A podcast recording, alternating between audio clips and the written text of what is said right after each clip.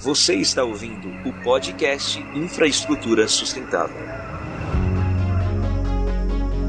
Após quatro anos de desmonte dos órgãos públicos que zelam pela sustentabilidade socioambiental do Brasil, esses espaços são fundamentais para a democracia e para a preservação do nosso bioma.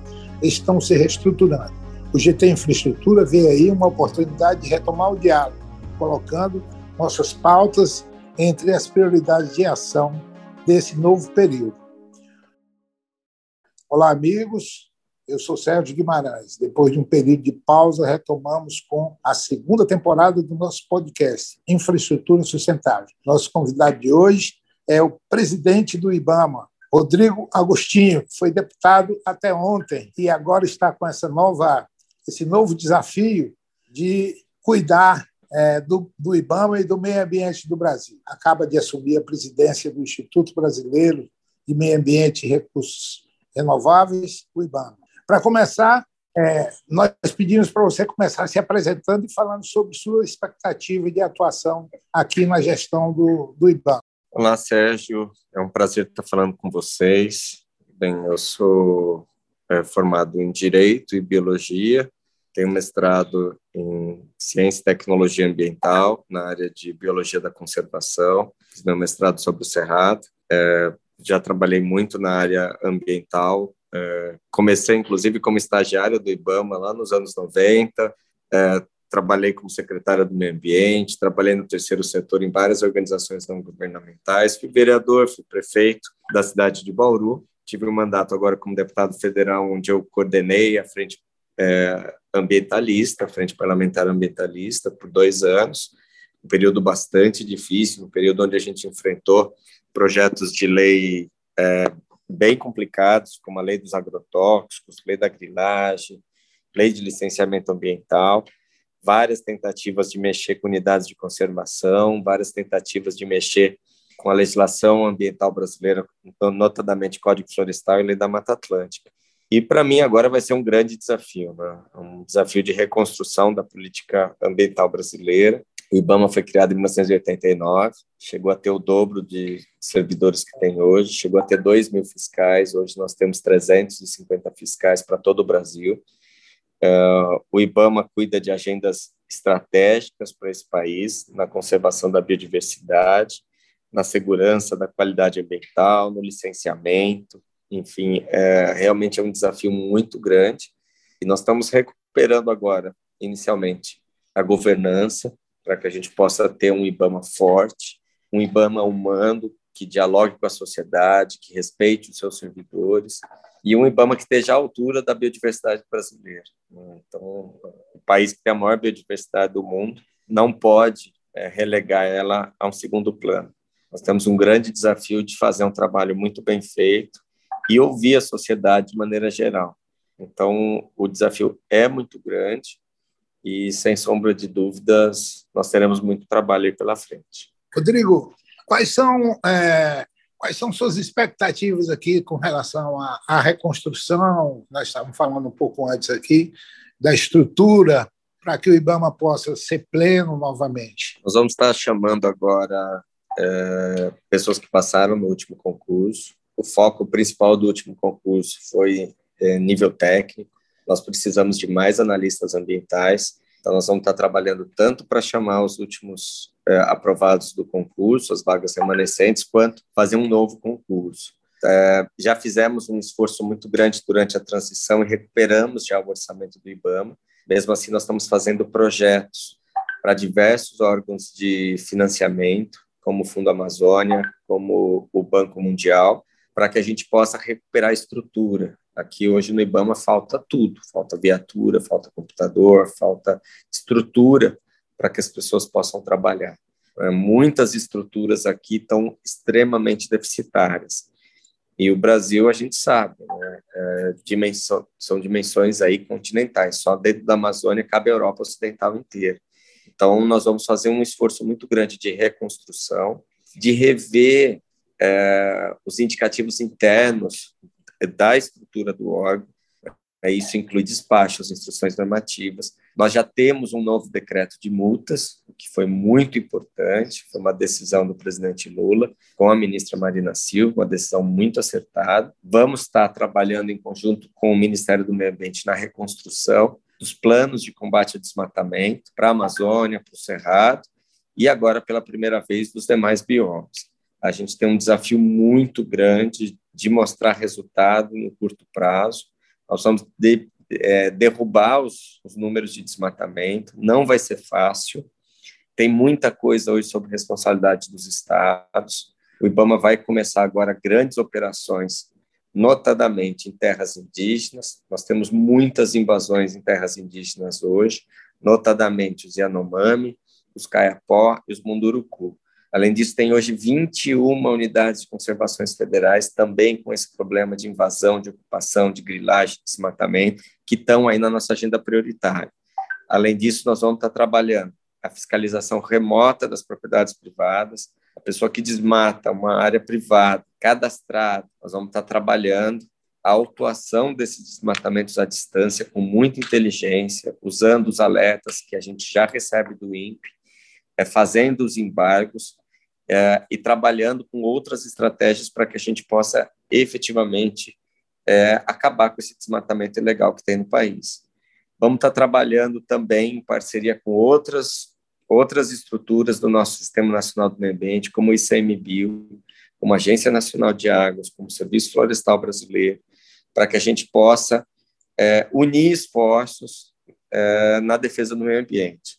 Não dá para a gente fazer uma análise dentro de um do âmbito de um licenciamento ambiental sem ter uma avaliação estratégica de como é que aquele empreendimento se insere na nossa matriz, é, na nossa matriz de ações é, ambientais. Então, nós vamos ter que ouvir muita gente, vamos ter que dialogar com a sociedade, vamos ter que aprimorar nossos processos.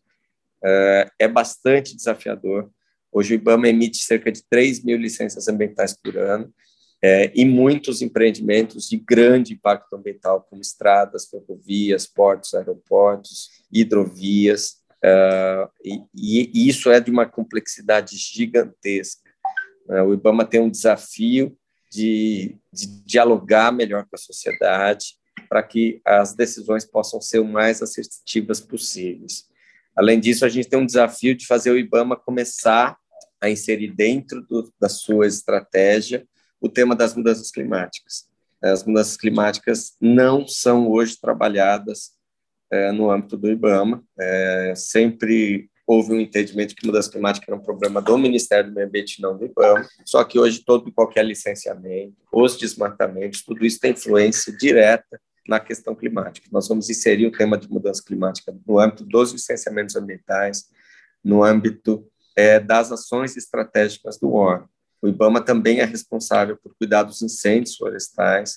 Nós estamos reorganizando todo o nosso sistema prévio-fogo para que a gente possa melhorar nossa capacidade de articulação. Já começamos a contratar os novos brigadistas, já temos aí novos equipamentos chegando com recursos do Fundo Amazônia, para que a gente possa estar preparado. Né? Os incêndios florestais serão cada vez mais frequentes com as mudanças climáticas, e o IBAMA tem que organizar a sociedade nesse, né, nessas ações preventivas e de combate. Então, Rodrigo, nós temos um, um, uma dificuldade, é que é o processo de tomada de decisão com relação a grandes obras.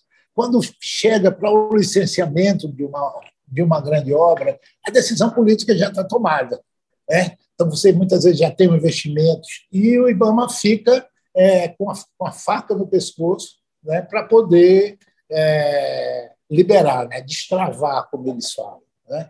E, no nosso entendimento do GT Infraestrutura, esse processo de decisão deve ser anterior né, ao processo de licenciamento. Né?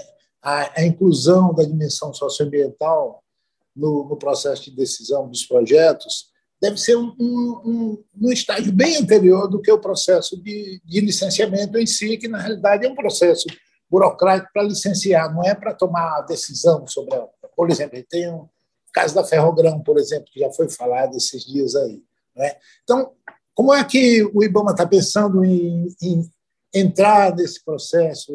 Como é que o, na realidade não é só o IBAMA, como é que o governo está pensando nesse processo de, de tomada de decisão sobre projetos. Né? Por exemplo, saiu uma lista de projetos dos governadores para o governo federal na semana passada. Né? São todos projetos que já existiam. Né? Como é que o governo vai tomar a decisão a respeito desses projetos? E muitos deles é, a gente sabe que são inviáveis do ponto de vista ortodoxo em si, em relação ao custo-benefício. Quem diz que a exemplo que eu falei, quem diz que a Ferrogrão, por exemplo, é melhor do que a saída pela Rumo ou pela, pela Norte-Sul por Itaqui? Né? Então, essa, essa, essa análise comparativa dos projetos é fundamental. Então, como é que, e a gente entende que o processo, o IBAMA deve estar envolvido nesse processo antes do, do processo formal de licenciamento em si. Né? Vocês estão pensando alguma coisa a esse respeito? Sim, uh, nós vamos reestruturar a diretoria de licenciamento ambiental, que é a DILIC. Nós vamos é, ter uma mudança muito grande agora do ponto de vista de comportamento, porque a gente, o IBAMA acabava acompanhando as posturas do governo federal no que diz respeito a entendimentos como o da Convenção 69 da OIT, que exige que as comunidades afetadas é, sejam é, ouvidas, analisadas, consultadas, enfim, uma consulta livre. E a gente via que havia uma resistência muito grande a essas consultas. Essas consultas serão realizadas, a sociedade será ouvida. Uh, nós vamos trabalhar muito numa fase inicial do licenciamento, que é a fase do licenciamento prévio, porque eu tenho uma convicção pessoal de que se é para a gente negar uma licença, é, obviamente ela pode ser negada em qualquer uma das etapas, mas notadamente na fase de licença prévia. Não faz sentido o órgão ambiental dar uma licença prévia e depois ficar aquela novela de anos e anos, é, onde o empreendedor acha que ele tem direito e ele vai conquistar a licença para fazer a instalação do empreendimento. Acho que a gente precisa nos organizar. Acho que o governo, como um todo, precisa ter uma análise, e eu acredito que essa análise vai acontecer, de entender o que é realmente importante e essencial no âmbito da infraestrutura brasileira. Tem muito projeto que estava sendo conduzido de uma forma assodada, sem diálogo com a sociedade, sem se buscar outras alternativas menos impactantes do ponto de vista social e ambiental. E acho que o IBAMA pode ajudar do ponto de vista de, de mostrar outros caminhos. O IBAMA não é para ser um cartório de aprova não aprova. Acho que o IBAMA tem, a gente tem hoje capacidade técnica de poder discutir e às vezes entender que uma hidrovia é melhor que uma ferrovia, que uma ferrovia é melhor que às vezes que uma rodovia, mas tudo no seu devido lugar, tudo sendo feito de uma forma mais planejada, mais organizada. Então, acho que é bastante desafiador. A gente espera que o IBAMA seja consultado nessas análises do que vai entrar para dentro do programa de investimentos do governo federal, o que não vai entrar, porque depois a gente fica é, com todo esse ônus, com externalidades que são, acabam sendo é, compartilhadas por toda a sociedade por conta de uma decisão política. Então, eu particularmente defendo que o IBAMA possa se envolver na decisão sobre os investimentos que o Brasil vai fazer é, antes mesmo que esses projetos cheguem ao IBAMA para serem licenciados. Acho que a gente precisa estar discutindo isso no conceito. E isso é algo bastante complicado, mas antes de tudo necessário. O Brasil precisa repensar é, aonde investir, como investir o dinheiro público. Nós temos aí é uma necessidade muito grande do Brasil é, vencer problemas do passado, problemas de uma urbanização excessiva. É, então, não necessariamente o Brasil deve continuar investindo nos mesmos empreendimentos com grande impacto ambiental que a gente viu nos últimos anos. Acho que a gente precisa repensar isso o Ibama pode ajudar nesse tipo de escolha, nesse tipo de decisão. Isso é, é, é, é muito bom ouvir isso, né, porque a gente tem aí. Bom, a, a importância da infraestrutura para o processo de desenvolvimento é, é fundamental. Né? Agora, a escolha de que, de que infraestrutura né, ela é fundamental. E aí tem um grande desafio que é, que é uma coisa que a Marina é, já fala desde a gestão anterior, que é o processo de transversalidade. Né? Assim, não é uma decisão do meio ambiente em si, da dimensão do meio ambiente, da dimensão climática, mas é uma decisão que envolve todo o governo, com a participação, claro, da, da, da dimensão ambiental, socioambiental. É, tem um desafio que as licenças no Brasil, a licença ambiental, ela contempla as outras, em tese, licenças. A licença ambiental, ela contempla as variáveis sociais, a, a, varia, a, as variáveis ligadas à governança, componentes ligados à ética. É, não dá para achar que, é, que o processo de licenciamento deva relegar para um outro plano outros aspectos que são importantes da sociedade brasileira. Então, essa, essa esse debate de transversalidade, de multidisciplinariedade e a importância do meio ambiente ser levado a sério, isso tem que estar é, como prioridade de governo. E eu acho que é, a gente vai ter um grande desafio de mostrar, inclusive para os técnicos do IBAMA, a necessidade que essas consultas à sociedade aconteçam em todas as fases é, da decisão do poder público quando decide investir numa determinada região ou num determinado empreendimento. Então, a, e como é que está estruturado isso dentro do governo? O GT Infraestrutura começou a fazer um levantamento, está fazendo ainda, já tem muita coisa, mas quem é quem na esplanada hoje? Né? Na, na área de Minas e Energia, Casa Civil, é, transportes, né? para a gente poder entender. E como é que está sendo trabalhada essa, essa esse andamento da transversalidade para esse processo de tomada de decisão é, com obras de infraestrutura, com relação a obras de infraestrutura nesse, novo governo. A gente sabe que, mesmo no governo anterior, né, é, do governo Lula, houve, houveram decisões que foram desastrosas, como o exemplo clássico de Belo Monte. Né? Foi uma grande obra de infraestrutura com um impacto gigantesco para as comunidades, para o meio ambiente, etc. etc. Né?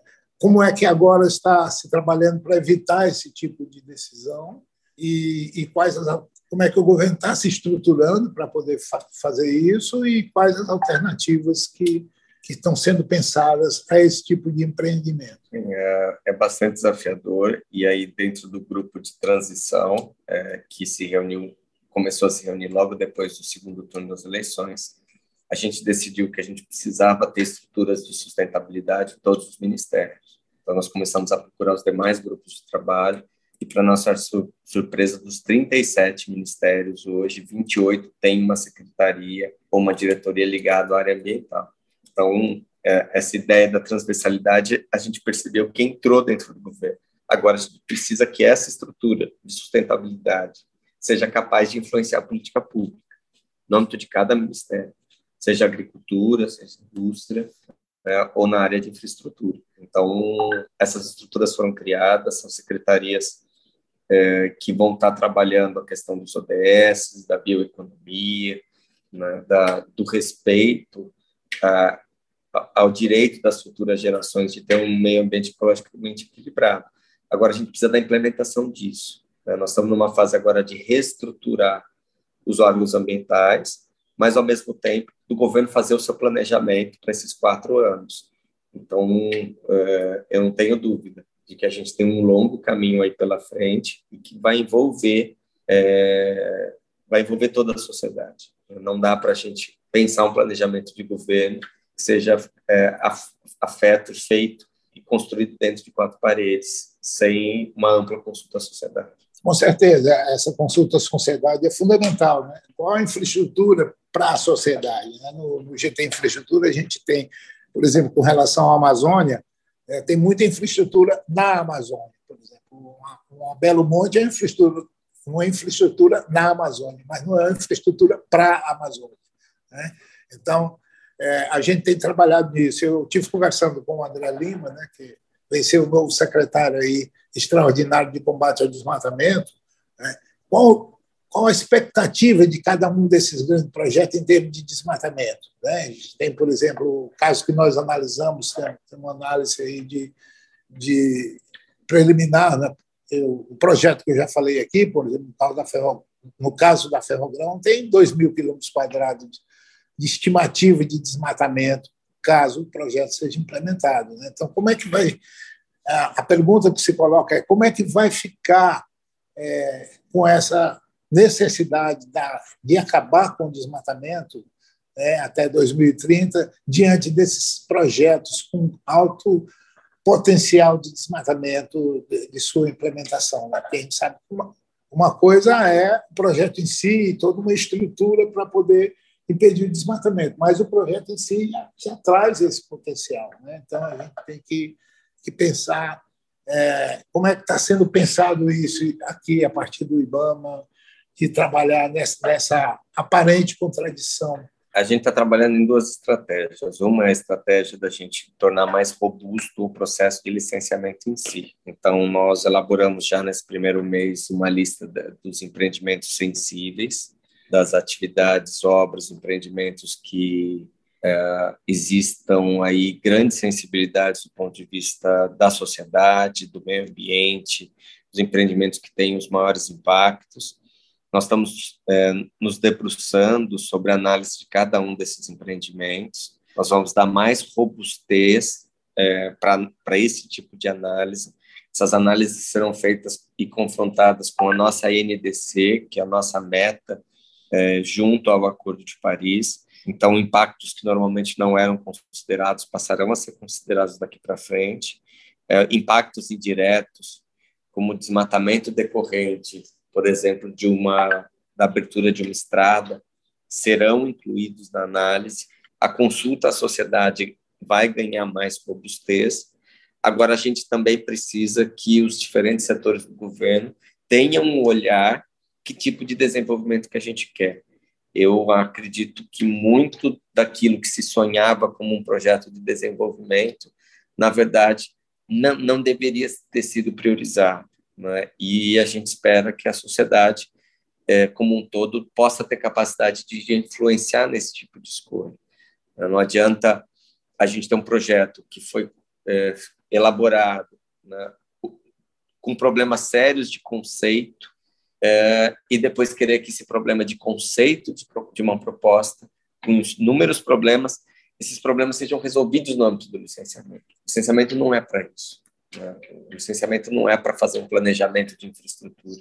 O planejamento acaba, muitas vezes, tentando encontrar medidas mitigadoras e compensatórias, às vezes para empreendimentos que não têm viabilidade social ou ambiental. Não dá para tratar todo e qualquer tipo de obra ou empreendimento como algo licenciável. A, a premissa principal do licenciamento é a possibilidade da inexistência de viabilidade. Então, a gente espera que os órgãos ambientais sejam consultados também na fase de definição do que é prioridade ou não do governo. É, porque, na realidade, é, você está falando do licenciamento, engloba todas essas dimensões, mas, ao mesmo tempo, tem uma dimensão que muitas vezes que é a dimensão mais simples, que é a análise custo-benefício de um projeto, em si comparado com outros. Né? E mesmo sem incluir aí a, a dimensão socioambiental, inicialmente, seja, tem alguns projetos que, se comparado com outros, simplesmente por sua análise custo-benefício econômico, ele, ele não, não para em pé. Né? É, quando se adiciona a, a dimensão socioambiental, o projeto fica mais insustentável ainda. Né? Então, tem todo um processo de tomada de decisão que é, que é muito importante né? e que vem é, da visão de, de desenvolvimento que se quer para o país. Então, acho que é, é importante. E me fala uma coisa, é, no seu currículo aí você falou várias coisas, você não falou que foi conselheiro do CONAMA, né? Nós somos juntos aqui conselheiro do CONAMA, acho que por alguns mandatos, né? dois ou três mandatos. E aí, o CONAMA, o que é está sendo pensado nessa reestruturação aí? O CONAMA, nos próximos dias, nós teremos a publicação de um novo decreto, o CONAMA vai voltar a funcionar, é uma decisão da ministra Marina Silva, tomada em conjunto com o presidente Lula a participação, os colegiados, todos devem voltar a funcionar. É, e o CONAMA é prioridade. Nós temos um número muito grande de resoluções aqui paradas. Nós temos que atualizar, por exemplo, o programa de controle da poluição veicular, o PROCONV. Nós precisamos atualizar padrões de qualidade ambiental. Nós precisamos atualizar sistemáticas e procedimentos de licenciamento ambiental. Nós precisamos retomar a capacidade de diálogo entre os diferentes entes federativos. E aí as comissões tripartite, é, precisarão ser novamente organizadas. Né? Hoje, a Lei Complementar 140 dividiu as competências de cada, né, de cada ente e de uma maneira bastante controversa, então nós precisamos retomar essa capacidade de diálogo. Hoje o IBAMA emite 3 mil licenças por ano em média, mas um órgão estadual como o de São Paulo, por exemplo, a CETESB, emite 60 mil licenças por ano. E muitas vezes, em vários estados, nós temos atividades sendo licenciadas pelos estados e que provavelmente deveriam estar sendo licenciadas pelo governo federal. Então, a gente vai, vai ter que repensar tudo isso, né, com muito equilíbrio, com muito diálogo, e eu tenho certeza que o CONAMA, a, a volta do CONAMA vai ser muito bem-vinda. Rodrigo, então, para a gente encerrar aí, estamos quase aí no nosso tempo, é, tem mais algum ponto que você está tá querendo ressaltar aqui para dessa ação do IBAMA nesse período aí que você quer trazer para os nossos ouvintes aí do nosso podcast? Fique à vontade aí para você. Não, apenas dizer que o IBAMA vai voltar a ser um órgão forte, né, um órgão de Estado, um órgão que seja capaz de enfrentar os desafios ambientais brasileiros, um órgão que vai voltar a ouvir a sociedade, que vai trabalhar com inteligência. É, é essencial se a gente quer chegar num, num país capaz de, de ter desmatamento zero em 2030, que a nossa estrutura seja robusta, seja uma estrutura forte, né, para a gente poder enfrentar todos os nossos grandes desafios. Então, é, o IBAMA está voltando sob nova administração, né, com, a, a, trabalhar de maneira muito produtiva. Né? Nós vamos levar ainda um tempo para recuperar todos os prejuízos dos últimos anos, nós temos hoje 50% do quadro apenas é, completo. Então, nós perdemos gente, nós perdemos cabeças, nós perdemos estrutura, mas a vontade hoje do servidor é de botar tudo isso para funcionar novamente. É, isso vai se dar é, ouvindo as pessoas, respeitando os servidores, priorizando é, as decisões baseadas no conhecimento científico. Então, aqui as políticas públicas serão construídas baseadas em evidências, e isso inclui tanto as ações de controle, as ações de fiscalização, quanto as ações de licenciamento ambiental. Então, contem com o IBAMA, tenho certeza que, que o trabalho vai ser muito rico e produtivo. Um abraço a todos vocês, fico muito feliz em te rever, Sérgio. Muito grato, Rodrigo, também fico bem feliz em te rever. A gente se conhece faz um, um tempo, né? E o seu trabalho, tanto desde, desde quando a gente se conheceu, que você é, chegou aqui em Brasília como representante no CONAMA, seu trabalho é, lá em Bauru e o seu trabalho como deputado, né, no mandato anterior, coordenando a Frente Parlamentar Ambientalista. Né? Então, a gente fica feliz de te ver aqui e poder, é, do lado de fora do governo mesmo, mas estar tá somando contigo e com esse trabalho que a Marina e a equipe toda vem fazendo. Muito obrigado e vamos, vamos ficar em contato e tiver algum outro motivo, a gente pode voltar a se falar novamente. Tá bom? abração, Sérgio. Valeu. Abraço a todos, amigos. Muito grato. Estamos retomando aí o nosso podcast Infraestrutura Sustentável. A cada 15 dias agora nós vamos ter um novo, um, um novo entrevistado para a gente continuar é, falando desse dessa dimensão da infraestrutura sustentável no Brasil. Tá? Abraço forte, fiquem com Deus e seguiremos e seguimos. Até mais, tchau, tchau. Este é um podcast que foi produzido pela agência O Mundo que Queremos, pelo GT Infraestrutura.